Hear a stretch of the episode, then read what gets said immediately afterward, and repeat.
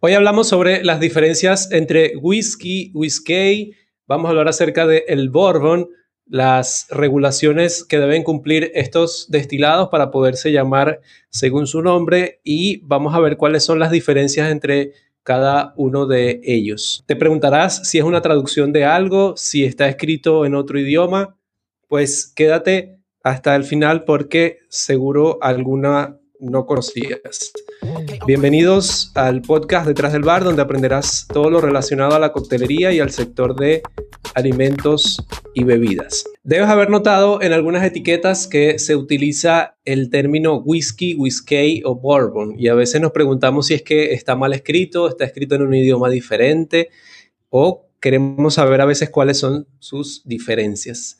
En verdad, pues no es un error de ortografía, y en este episodio vamos a hablar justamente acerca de eso, estableciendo un contexto y para quienes no saben qué es en sí la o qué representa la palabra whisky o qué es un whisky, pues es un destilado que originalmente se crea en Irlanda y, se extiende rápidamente a Escocia. Sus primeras destilaciones fueron realizadas por los monjes, que de hecho ellos fueron quienes crearon algunas de las bebidas eh, que existen actualmente y se obtiene de un proceso de fermentación y destilación de algunos granos, de algunos granos o cereales que se pueden conocer como centeno, cebada, trigo o maíz.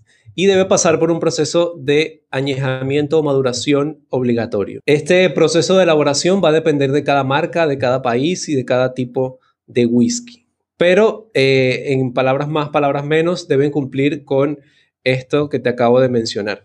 Pero para saber diferenciar cada uno de ellos, pues vamos a aprender qué son y cuáles son las diferencias según su nombre. Y como te había mencionado antes, es importante que entendamos que cada marca de whisky, cada país tiene un consejo regulador o un ente regulador, que es el que va a definir a qué se le llama whisky, a qué se le llama whisky o a qué se le llama bourbon. Primero vamos a empezar con el whisky. Cuando hablamos de whisky, estoy hablando de whisky sin E. Hace referencia a todos los eh, destilados que se obtienen de eh, países como Escocia, Canadá, Japón e Inglaterra. Y para que sea considerado, por ejemplo, un whisky escocés, alguna de las regulaciones que tiene es que debe ser fabricado y madurado dentro de este país. Tiene que ser madurado en barricas de roble por un mínimo de tres años y eh, el, su whisky de Malta debe ser 100% cebada malteada. Eh, ahora hablando acerca de, en el caso del whisky japonés, salió este año, salieron unas nuevas regulaciones, unos nuevos cambios para lo que es el whisky japonés. Y entre esos cambios que hicieron, pues el agua debe ser local, debe obligatoriamente llevar cebada, su proceso de fermentación y destilación debe ser en Japón, su añejamiento debe ser mínimo tres años también, igual que el escocés, pero en barricas de menos de 700 litros y se debe embotellar a un mínimo de 40% de volumen de alcohol. Entonces, estas son algunas de las leyes que deben seguirse para poderse llamar whisky dentro de Escocia y Japón, que son uno de los mejores whiskies actualmente. Ahora, para hablar acerca de lo que es el whisky, eh, agregándole esa E antes de la Y. Eh, podemos ya mencionar entonces algunos como Irlanda, el Rye Whisky, que de hecho es un whisky de centeno, el Bourbon y el Jack Daniels, que más adelante te voy a explicar por qué lo mencionamos aparte del Bourbon. El uso de este término se utiliza eh, en Irlanda, de hecho, para diferenciarse un poco allá a finales del siglo XIX, para diferenciar un poco la calidad de los tipos de whisky. Es porque eh, para esa época se estaba haciendo, casi que cualquier persona podía tener un destila, un alambique, perdón, en su casa y hacer su propio whisky. Entonces, obviamente, eh, los grandes productores de whisky, para diferenciarse de su whisky de, los demás, comenzaron a agregarle esa E antes de la Y, pasando a llamarse de whisky a whisky. Y de esa manera, pues ellos decidieron que estaban diferenciándose de los productos que estaban haciendo otras personas, que podía decirse que era de una calidad dudosa. Se extendió directamente a Estados Unidos debido a la migración de los irlandeses a este país. Ellos fueron de hecho los primeros en destilar dentro del el país americano, destilar lo que es hoy conocemos como el rye whisky o whisky de centeno.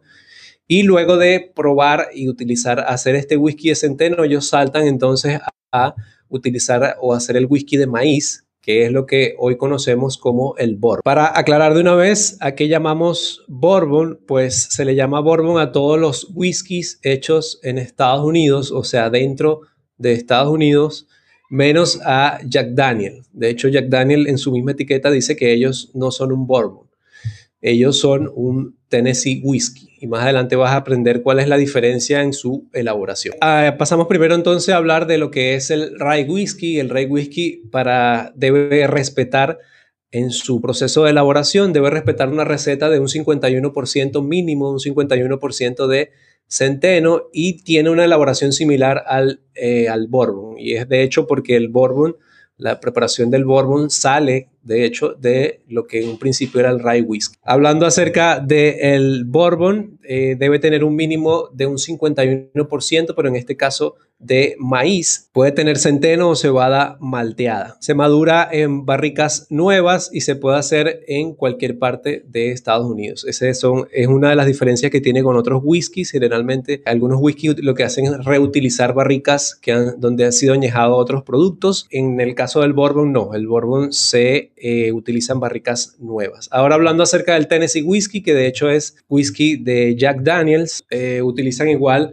un 51% de maíz y se filtra con carbón antes de embotellar, lo que le da un sabor un poco más suave y diferente a los bourbon. Ahora, hablando acerca de otro whisky que viene siendo, eh, en el caso de Irlanda, generalmente tiene como regla que se debe destilar tres veces y tiene una, maduración mínima igual de tres años y puede llevar destilado de malta, cebada y granos. En resumen, pues eh, sí existen diferencias entre los tipos de whisky, por lo tanto, te recomiendo que procures no equivocarte al momento de escribirlos o pronunciarlos porque sabemos que suena similar. Y no queremos que vayas a pasar eh, un mal rato si tienes cerca algún amante de los destilados de este tipo de destilados. Eh, recuerda tampoco llamar Bourbon al, Jack Daniel, tanto si eres consumidor de este eh, Tennessee Whiskey o si eres si trabajas directamente con esta marca. Existe otro tipo de categorías de whisky como lo son el blended, el whisky de malta, el whisky de grano y va a depender eh, de la zona de Escocia en la que se haga, incluso también va a depender el sabor que tú vas a encontrar allí. Pues si está más cerca del mar, pues vas a encontrar sabores un poco asociados directamente a, sal, a ahumado. Si tú quieres que tratemos un poco más este tema en otro episodio, lo vamos a poder hacer si ustedes nos lo dejan en los comentarios. Así que eh, si quieres que hagamos este video, pues nos lo dejes ahora mismo en los comentarios. Eh, me gustaría aprovechar que ustedes están acá, me gustaría invitarlos entonces para el próximo episodio. Nosotros vamos a estar haciendo un nuevo episodio. Lo vamos a estar transmitiendo por estas cuatro plataformas eh, cada día miércoles a esta misma hora, al mediodía. Así que si les gustaría participar, pues los invito a estar aquí. Quiero hacerles otra invitación y es que para este próximo sábado a las 7 de la noche vamos a estar teniendo una masterclass con eh, la gente de Ron Diplomático. No sé si conocen este Ron. Vamos a estar hablando directamente con el embajador eh, corporativo de la marca y el ex, ex embajador de eh, ron diplomático para Venezuela. Entonces vamos a estar conociendo sus productos, que, en qué países están disponibles, vamos a hablar acerca de qué es la denominación de origen o qué representa la denominación de origen para los productos que la tienen. Como cada eh, episodio al final siempre te dejo alguna pregunta, es, ¿conocías estas diferencias? Y me gustaría saber qué tipo de whisky te gusta más. Recuerda que puedes apoyarnos dejándonos un like o compartiendo esta información con quien le pueda servir. Y por supuesto, si te gustaría apoyarnos de otra manera, lo puedes hacer desde buymeacoffee.com. Nos vemos entonces la próxima semana a esta misma hora con un nuevo episodio.